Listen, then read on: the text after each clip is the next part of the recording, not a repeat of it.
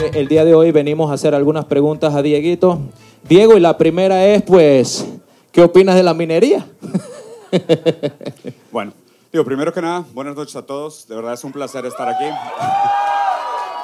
No sé si sea, no sé si sea mucho pedir mantener los gritos controlados dentro de lo cabible, porque si no el hilo de la conversación se va a perder. Digo, si quieren agarrar el pedo, pues agarramos el pedo y listo. Pero creo que es un momento histórico importante para el país y, y tanto lo que, o sea, lo que comentó Elmi, que pues yo quise venir, hice todo el esfuerzo. Este evento obviamente pues no es cobrado, espero que nadie haya pagado por estar aquí, no es la idea.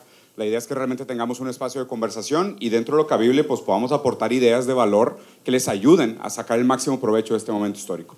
Dicho esto, dicho esto eh, creo que lo, que, lo que lo que quisiera darles como consideración primero a esto es, eh, y lo decía Lenin de hecho, hay siglos donde parece que no pasa nada y luego hay semanas donde parece que pasan siglos. Y parece ser que estamos en uno de esos momentos. De hecho, estábamos conversando con Diego también, que tiene su, su obra de teatro, que es un proceso histórico interesante. Y qué raro que ahora eh, él mismo decidió pues, detener la obra un rato y va a regresar el, musical hasta febrero. Y yo le decía, eh, pues claro, güey, que ahorita no se trata de celebrar victorias pasadas y recordar la historia del pasado, sino se trata de hacer historia. En estos momentos es cuando ustedes tienen oportunidades de hacer historia, de ser partícipes de momentos que van a definir el futuro de las siguientes generaciones. Y para eso hay que estar muy conscientes. Eh, un filósofo que me gusta mucho, Alain Badu, habla sobre los, momentos revolucionarios. ¿ok? Y nos cuenta que los momentos revolucionarios a veces pueden pasar desapercibidos si no estamos subjetivamente listos para ver los momentos revolucionarios. A veces nosotros no nos damos cuenta del poder que tenemos de decisión para influenciar el curso de la historia de su país, porque no estamos preparados para entender una oportunidad de cambio. ¿ok? Es simplemente, ah, pues estamos haciendo manifestaciones, queremos que acabe la corrupción, tenemos ideas ambiguas y vagas y superficiales de lo que nos gustaría que pasara, pero no hay planes concretos, digo, estoy generalizando, seguramente hay grupos organizados que sí lo tienen, ¿no? Pero es la importancia de entender estos momentos como potenciales momentos revolucionarios, estar subjetivamente listos para ellos y tener planes claros y bien definidos de qué es lo que quieren. ¿Qué es lo que quieren? Porque lo que les debería dar pánico es estar en una manifestación y que les pongan un micrófono enfrente y que les digan, ¿qué harías tú? ¿Tú qué harías? ¿Tú sí pondrías la mina? No. ¿Qué onda con los 7 mil empleos? ¿Qué onda con los pueblos originarios? ¿Qué onda con el cáncer? ¿Y la inversión perdida? ¿Y la multa? ¿Qué harías? ¿Ok? Si no pueden ustedes contestar esas preguntas de manera coherente y teniendo una buena articulación y entendimiento de las implicaciones éticas, morales, económicas y políticas de lo que están respondiendo, tal vez no sean ustedes los sujetos revolucionarios que se necesitan en este momento. Es su responsabilidad porque es su país y literal es su país el que están vendiendo tienen que estar preparados para contestar estas preguntas y actuar de manera acorde y al nivel que requiere la seriedad de esta situación. ¿Va? Eso es. La mina. Hay un meme por ahí que no es lo mismo que tú visites a Canadá que cuando Canadá te visita a ti. Ah, sí. Sí. Sí. Sí, y ha pasado un fenómeno en Latinoamérica en general. Pareciera que no nos conviene solo a los latinos, porque allá no es lo mismo la, mina aquí que en Rusia, no es lo mismo la mina aquí que en Canadá, no es lo mismo la mina aquí que en esos países. Perú tiene un ejemplo espectacular de lo que ocurrió allá. Eh, ahí está el hueco. México prometieron muchas cosas y aquí, con todos los años que lleva la mina, Cocle debería ser la NASA según la inyección de dinero que ellos venían dando. ¿Qué pasa con la minería en la región de Latinoamérica? Hay, dos puntos importantes que, analizar de este detalle, ¿no? de la relación específicamente con el tema de la minería. Solo para que lo pongan en contexto, si nosotros sumamos ¿ok? todo lo que se llevó España de toda América durante 300 años, es equivalente a lo que se lleva una empresa canadiense de Latinoamérica en un año. Contemplen ese Buen dato un silencio, segundo, buen ¿ok? silencio. Digo, para toda la gente que ha escuchado sobre procesos históricos decoloniales, ¿no? Y somos muy críticos del proceso de la colonia y somos muy ardidos, ¿no? Y, y hablamos muy mal. Y a ver, claro, hubo brutalidad y seguramente sí hay mucho que criticar. Pero lo que pasa es que la manera como te lo venden, pues es que uno es negocio, el otro fue explotación. Te están robando lo equivalente a 300 años de colonia en un año, una empresa minera. Ese es el detalle. Entonces el meme es bastante real. Ir a Canadá es bonito, pero cuando Canadá viene a visitarte es muy feo. Y esto históricamente también se ha como concretado como modelo eh, de neocolonial, por, por, usar la palabra correcta, ¿no? ¿Qué significa neocolonial? El proceso de la colonia, pues realmente había soberanía de los territorios europeos sobre los territorios latinoamericanos y ahora ya no existe una soberanía en el sentido tradicional de la palabra, sino que el neocolonialismo se da a través de los procesos de extracción de valor, que es justo lo que estamos viviendo en este momento histórico. Es, oye, a grandes rasgos lo que pasa es que el norte global le compra materia prima barata al sur global, la lleva, la transforma y te la vende más cara. ¿no? Y esta es la historia que todo el mundo conoce, que todo el mundo entiende, es el proceso tradicional. Ahora, ¿qué podemos hacer frente a esto? O sea, ¿cómo, cómo reaccionamos a estas situaciones? Hay que entender la soberanía nacional como una prioridad. Hay que buscar, y no estoy hablando aquí, ni siquiera me estoy posicionando en un espectro político específico, simplemente estoy hablando de la importancia de proteger la soberanía nacional, de que ustedes como panameños tengan la certeza de que si no hacen este movimiento histórico y no ganan esta lucha histórica, les van a meter una goliza. O sea, va a ser el primero de muchos, ¿no? Porque estas cosas marcan una pauta y dejan un referente. Le, comentaba que, se me hace sumamente noble y de verdad soy fan de ustedes por, por, estar tanto tiempo en la calle, sé que es duro, la policía es brutal, seguramente mucha gente pues ya, ya le tocó pues, un cascazo, un pedra, una pedrada, una granada, pero de verdad es que si ustedes pierdan esta batalla, piensen el mensaje que están mandando. El mensaje que están mandando es, pues, pues, pueden hacer ustedes lo que quieran. Y nosotros como pueblo, pues vamos a salir a la calle un par de días y nos asustan una vez y nos regresamos a la casa y listo. Y a firmar contratos en 24 horas a puertas cerradas, porque pues es suficiente. ¿no? Entonces piensen esto como una victoria moral necesaria. ¿Y moral necesaria para quién? Para ustedes. Porque obviamente el poder del pueblo en un proceso democrático funge como un contrapeso a los poderes tradicionales. ¿no? Digo, se supone que esto es una democracia. Se supone que es una democracia representativa. Se supone que todos los políticos representan los intereses de sus votantes. ¿no? ¿Y están representando realmente los intereses de los votantes? Ahorita quiero desarrollar un poco más ese tema, pero específicamente quiero que se queden con este mensaje. La importancia de mantenerse en la calle hasta que ustedes obtengan el resultado que ustedes quieren y merecen como una victoria moral histórica porque la derrota va a ser la primera de muchas. Una pregunta interesante con cifras. El oncológico marcó que gran incidencia de cáncer está viniendo de las provincias centrales. Está en Google, tú entras a Google y los diez las 10 primeras notas hablan de que el fallo renal, la mayor incidencia es en Coclé, donde está la mina.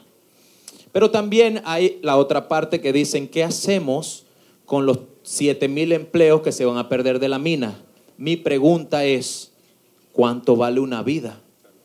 ¿Cuánto vale una vida?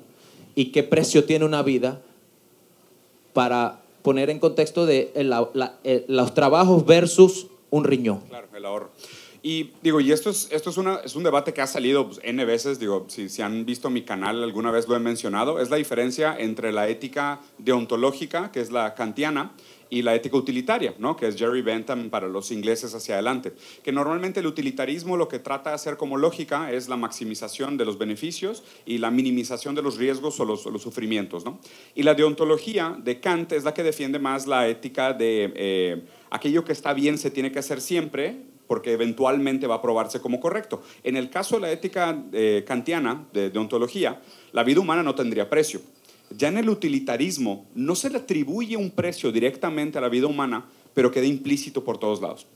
Y eso es sumamente peligroso. O sea, hagan este ejercicio mental conmigo un segundo y piensen que vamos a decir, ok, la vida humana tendría que ponerle precio, ¿vale? La suma del valor de tus órganos en el mercado negro es a lo mejor 2 millones de dólares, ¿no? Muy bien vendiditos. Más los daños morales y ta, ta, ta, tu impacto social, vamos a suponer que tu vida vale así muy bien pagada 4 millones de dólares. Mañana hay mercado. Mañana.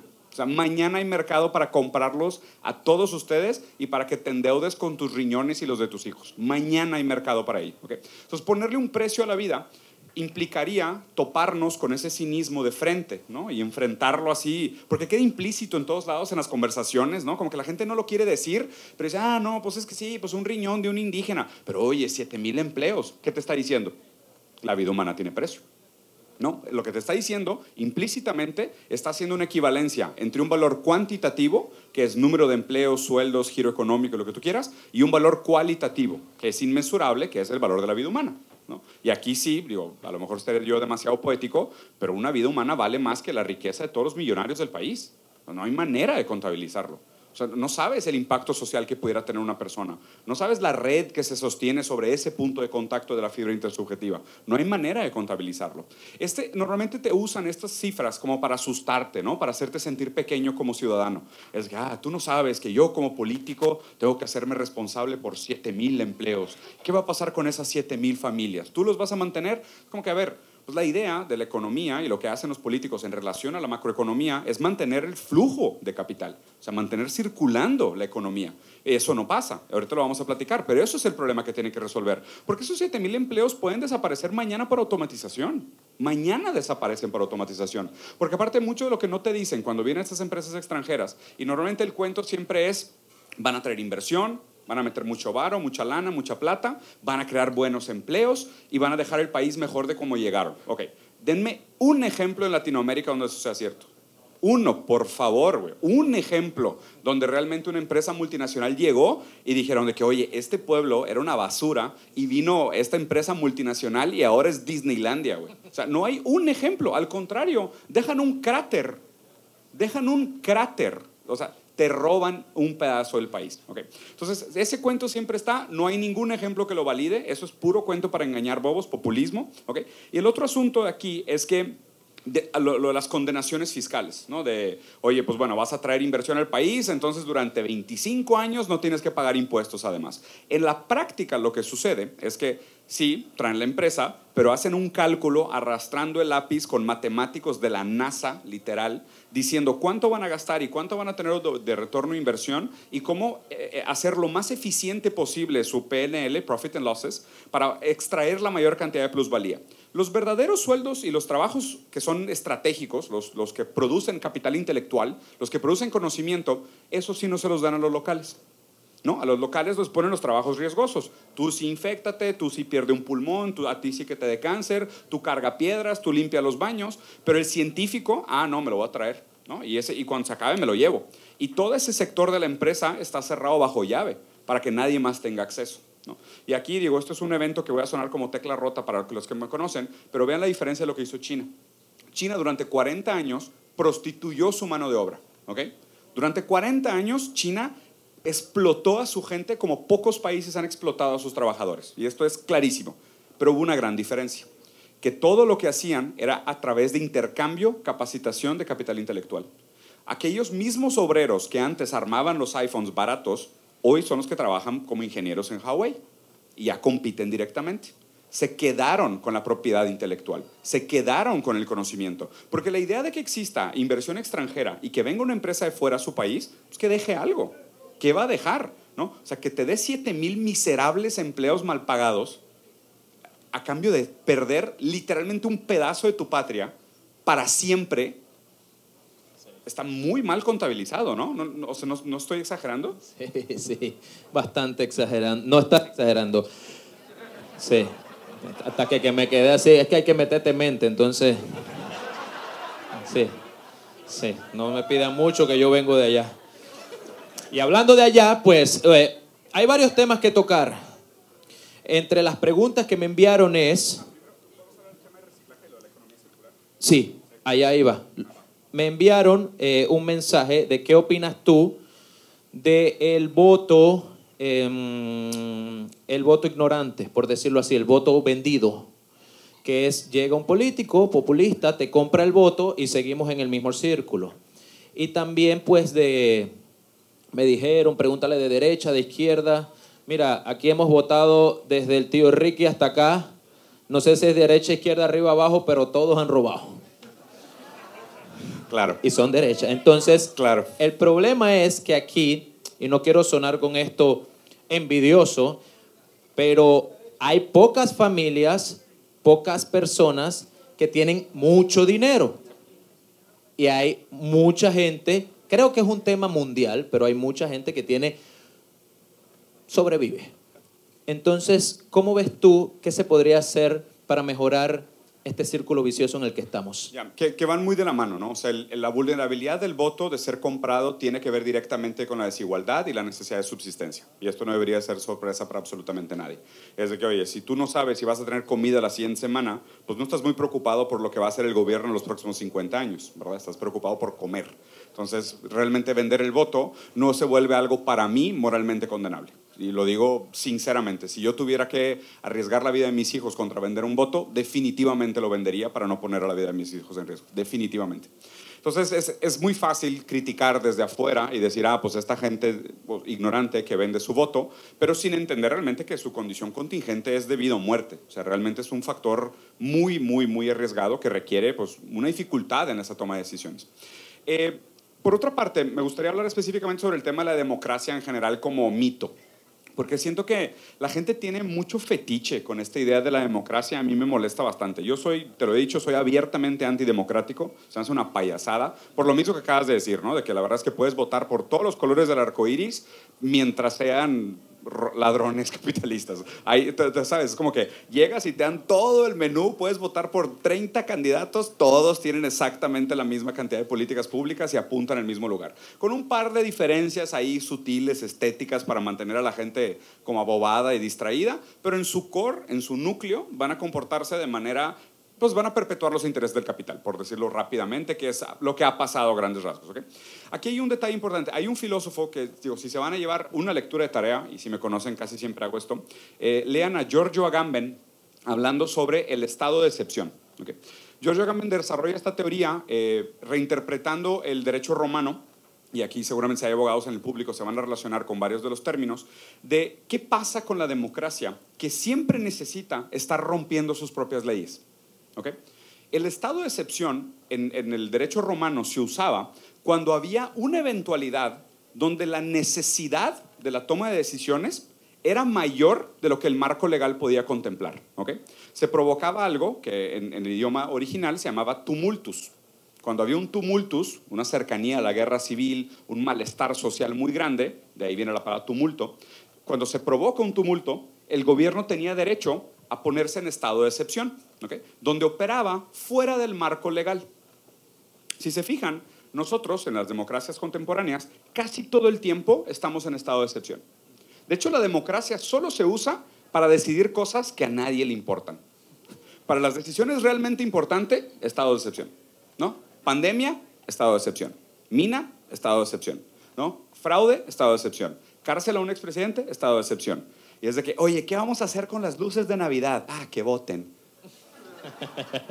Sí, la, la democracia de verdad me parece cada vez más repugnante, lo, lo digo en serio, porque nos mantienen, o sea, peleando batallas estéticas muy superficiales, ¿no? Es como que postureo moral contra el aborto, contra igualdad de género, y no estoy disminuyendo estos temas, pero mientras te tienen distraído discutiendo cosas que aparte a ellos no les interesa hacer nada al respecto, porque es puro postureo, mientras tú estás distraído pelando contra tu vecino, porque supuestamente están en dos lados del espectro político que se, que se odian, realmente las decisiones importantes se toman en 24 horas a puertas cerradas, en un cuartito oscuro, sin que tú te enteres. Y en eso sí no votaste. ¿Se le hace familiar eso? ¿sí?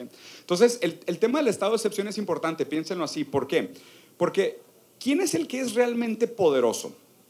El que puede decidir por arriba de la ley. El que es poderoso es el que decide por arriba de la ley. Si se fijan, las leyes aplican para nosotros los, mortales. ¿no? Si cualquiera de nosotros se va de aquí sin pagar, va a haber pedos. Si sales a la calle, es pipí en la calle, vas a la cárcel. Si vas aquí y te peleas afuera, también. Si robas, ni se diga, ¿no? Pero ellos pueden hacer un fraude millonario y es un golpecito en la mano, te quito tu reloj Cartier, hay que platicar, ¿qué onda? ¿Qué, qué, qué pasó? ¿Te equivocaste o qué fue? ¿No? Qué raro, ¿no? Y, no, y nosotros, la mayoría, los ciudadanos de la democracia, estamos condicionadísimos por la ley y ellos en constante estado de excepción. Y el país entero funciona por excepción. La excepción se volvió la regla. La excepción democrática se volvió la regla. Lo común hoy, para que el Estado funcione, todo el tiempo nos tienen que decir que la necesidad es más importante que la democracia. Ese es el estado de excepción.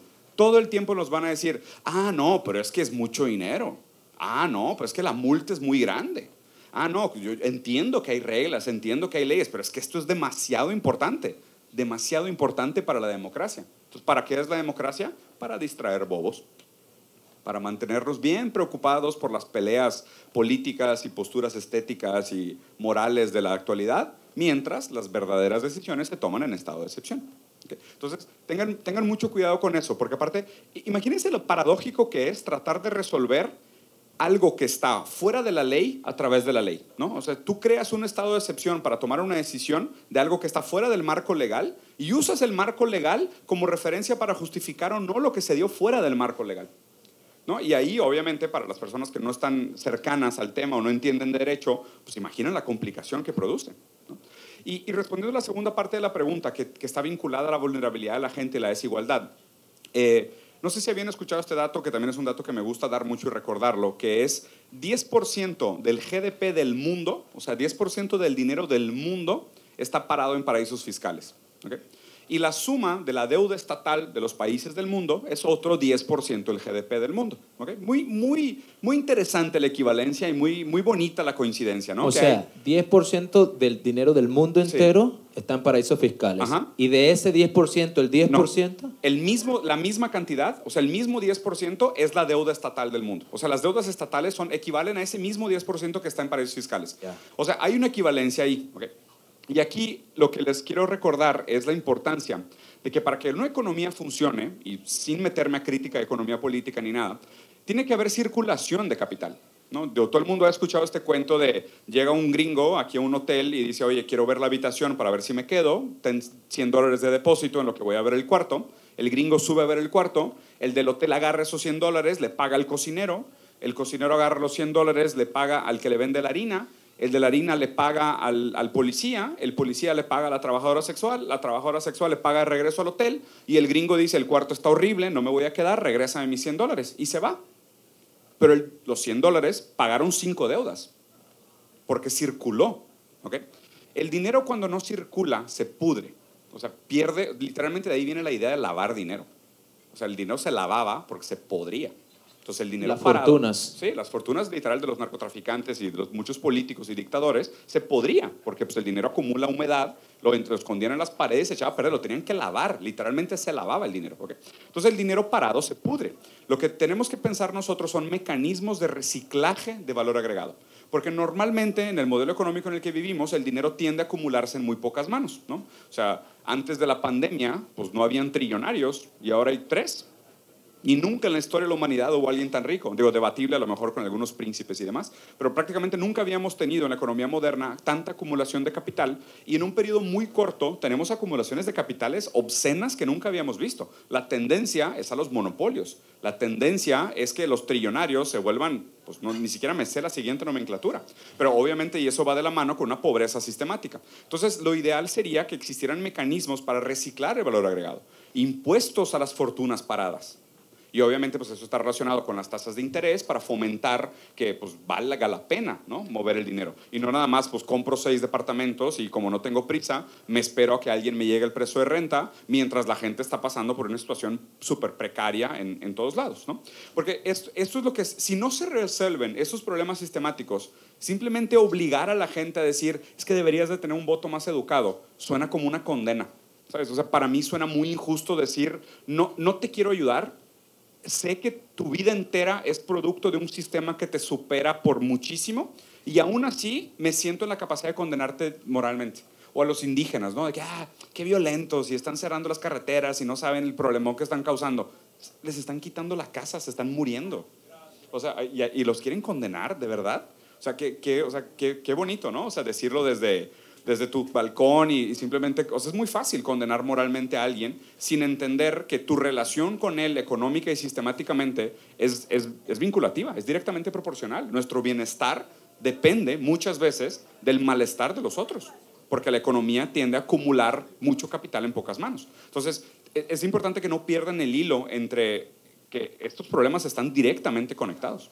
Sí, y algo que te iba a comentar fue eh, cuando fuimos a los diferentes puntos, algo que me llevé y que todavía siempre lo sigo pensando es que estuve en una llanta sentado con el que le dicen el llantero. Los indígenas se sientan en una llanta 12 horas, 13 horas y lo relevan, pero de ahí no se mueven nunca. es el llantero. Alrededor hay 30 más en una esquina, pero cuando viene la represión tú parpadeas y hay 300. Y cuando le están dando duro vuelves a parpadear y hay 3000. Entonces, algunas de las cosas, porque yo levanté la mano, estuve con diferentes eh, sailas y dirigentes y me daban la oportunidad, porque todos son autónomos. O sea, yo puedo tomar una decisión en Biggie, pero en Tolé van a tener otra decisión porque vivieron otra cosa. Entonces, algunas de las cosas cuando me daban la oportunidad de hablar, que me decían, ¿y cómo ven las cosas allá en Panamá, en la ciudad? El amigo acá nos puede... Pues yo iba con lo que se pide en la ciudad. Yo decía, bueno, eh, mi meta era tratar de que los camioneros, que tienen hasta 19 días de estar ahí, se fueran a su casa, porque nuestra lucha acá, y que no la quiero desmeritar, pues vas a tu casa, ves a tu familia, duermes con el aire a veces, y de 4 a 11 o de 4 a 9 sonamos la paila. Algunos, hay algunos que guerrean más, no quiero generalizar. Pero allá no, allá está el llantero, debajo del sol, entre otros. Y yo le decía, eh, la, educación, la escuela, los niños no tienen clase. Y el Saila me decía, pero si el mío no ha podido ir en dos semanas porque creció el río y no tengo puente. Yo le decía, no, pero es que no están pasando el gas para que cocine. Pero si allá hay bastante leña, si yo cocino con leña. yo le decía, no, pero los camioneros, dice, ellos están guerreando como yo llevan 19 días y ellos dicen es que esta es parte de la lucha, ellos están luchando y incluso lo, eh, hubo varias trifulcas porque normalmente los muleros están ahí también y ellos dicen sí, pero tú te vas a tu casa y ves a tu mujer y yo no he podido y siempre hay una discusión, pero al final lo que me llevo de esta enseñanza, porque ahí estuve con ellos conversando en diferentes puntos, todos tienen eh, algún punto diferente y por qué piensan, porque cuando le hablas de corredor humanitario, para ellos es una palabra que los tiene prácticamente frustrados, porque en la lucha pasada con la gasolina, el corredor humanitario solo sirvió para que el gobierno le metiera los antimotines dentro del corredor y los amedrentaron en Tolé y en Bigui y hubo más de 25 heridos. Entonces ellos incluso algunos puntos dijeron, podemos ayudar, pero no le digas corredor humanitario. ¿Qué pasa con los grupos originarios? ¿Por qué muchas veces no son vistos ni siquiera como personas? O empiezan a llamarlos que bajen, pero cuando están aquí, que ya tienen la lucha, quieren que se vayan. Mira, que, que, yo creo que también para ir cerrando y abrir un poquito al, al, al público, eh, y ahorita les voy a decir cómo, cómo podemos hacer la dinámica de una manera relativamente civilizada. Eh, sí, sí, va a ser difícil.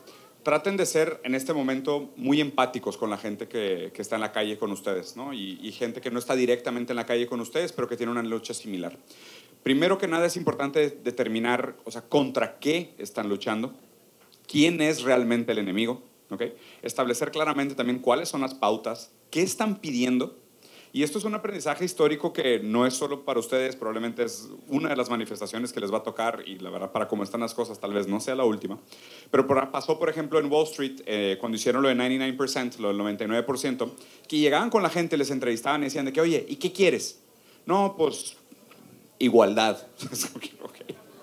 ¿Y, qué es eso? ¿Sabes con qué se come?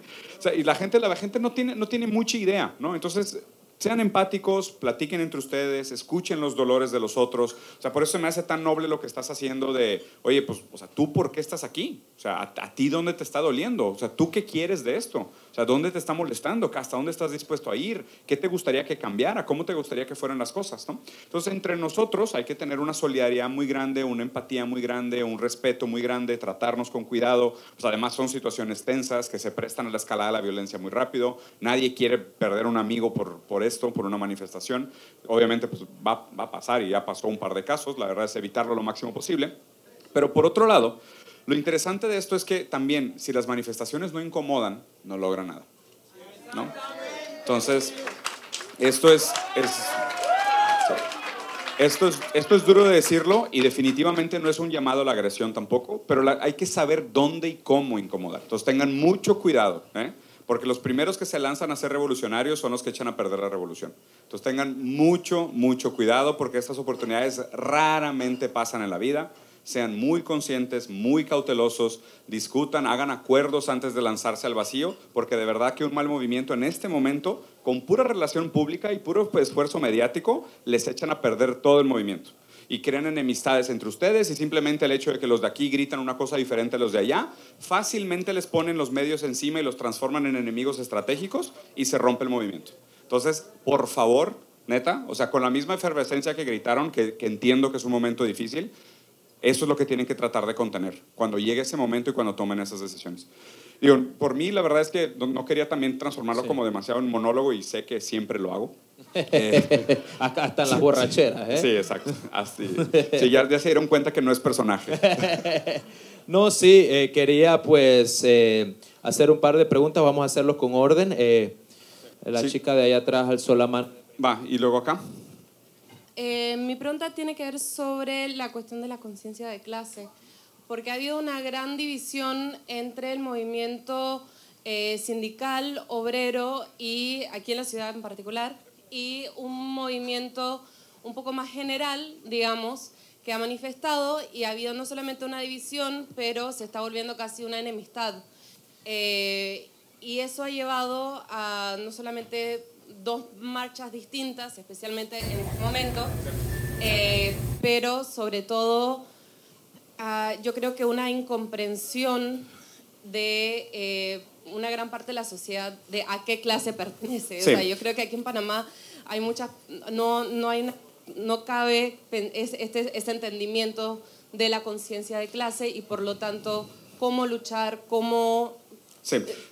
¿Cuáles son los intereses? Pues? Entiendo la pregunta, ahí te va. pasa mucho que cuando suceden estos momentos históricos, eh, diferentes causas pulverizadas tratan de capitalizar el momento para empujar su causa.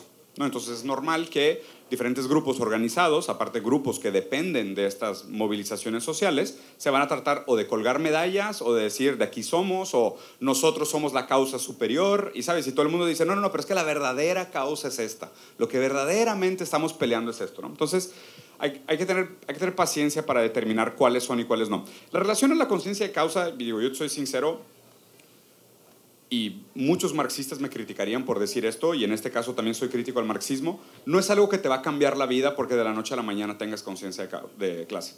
La conciencia de clase se desarrolla en tu relación con tus condiciones materiales. O sea, tú no le puedes, tú no le puedes imponer a alguien la conciencia de clase. O sea, yo no puedo sentar aquí a un yeyecito y decirle, güey, aunque tú tengas mucha lana ahorita, si dejas de trabajar en tres meses se te acaba. O sea, no, no, no, le, no le cabe, porque su condición material no le permite entender ese tipo de cosas.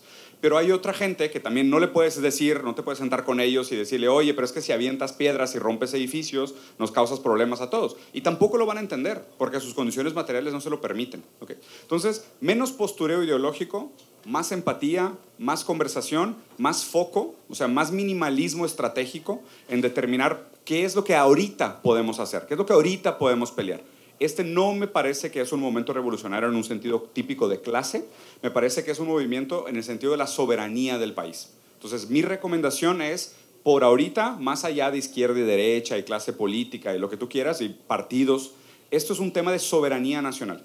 Es de defensa del territorio, de defensa de los recursos y de, generar un plan a futuro para proteger la soberanía nacional. O sea, esa es, esa es mi opinión, ¿no? Y aquí sí, por favor, tómelo con muchos granitos de sal, porque soy brasileño, que vive en México, que tiene buenos amigos en Panamá y los quiere mucho. No les debería yo decir nada de esto, pero mi opinión es esta, que la, la oportunidad ahorita es para hablar sobre soberanía nacional, no tanto sobre lucha de clases. Me parece un componente secundario.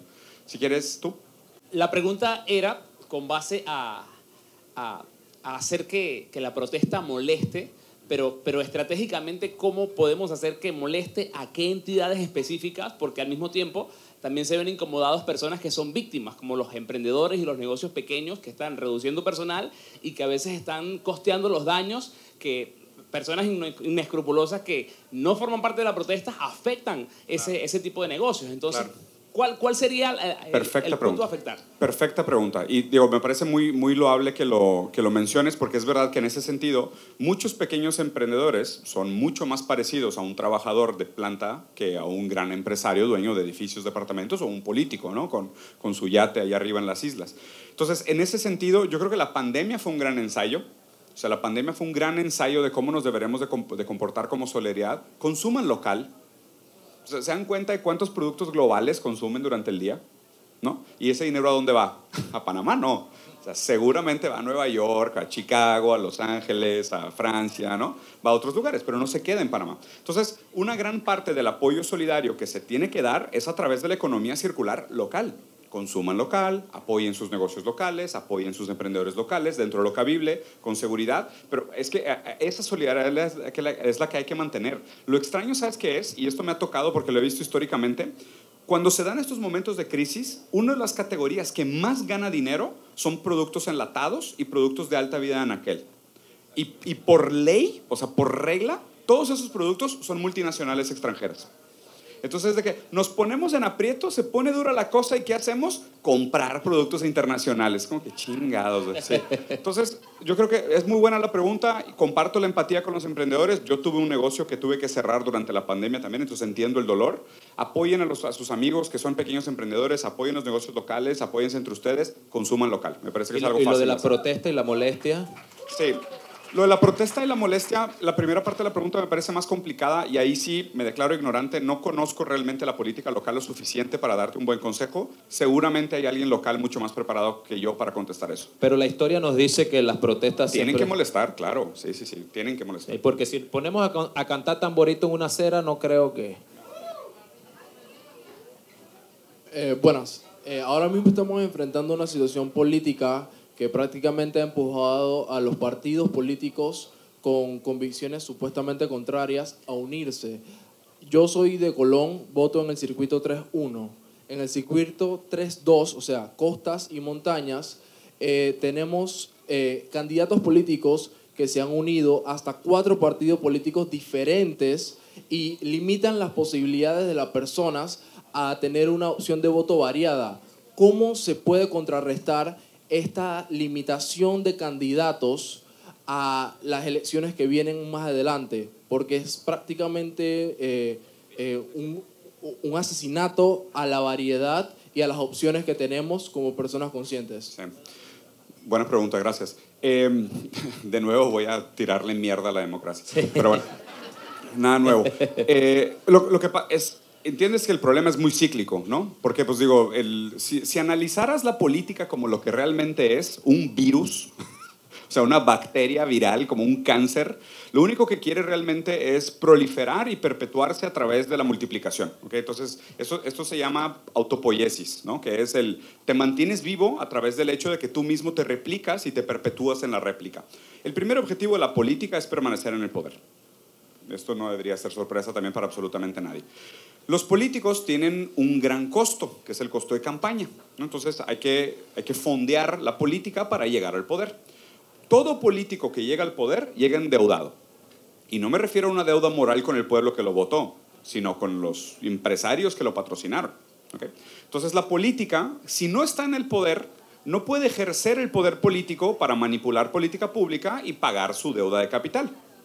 Entonces es, es, es cíclico porque invariablemente su intención nunca es para con los intereses de la población, sino que su intención siempre es para con el poder y perpetuarse en el poder y el dinero que lo llevó hasta ahí. Entonces los políticos siempre te van a decir, pues es que si no estoy en el poder no puedo hacer nada.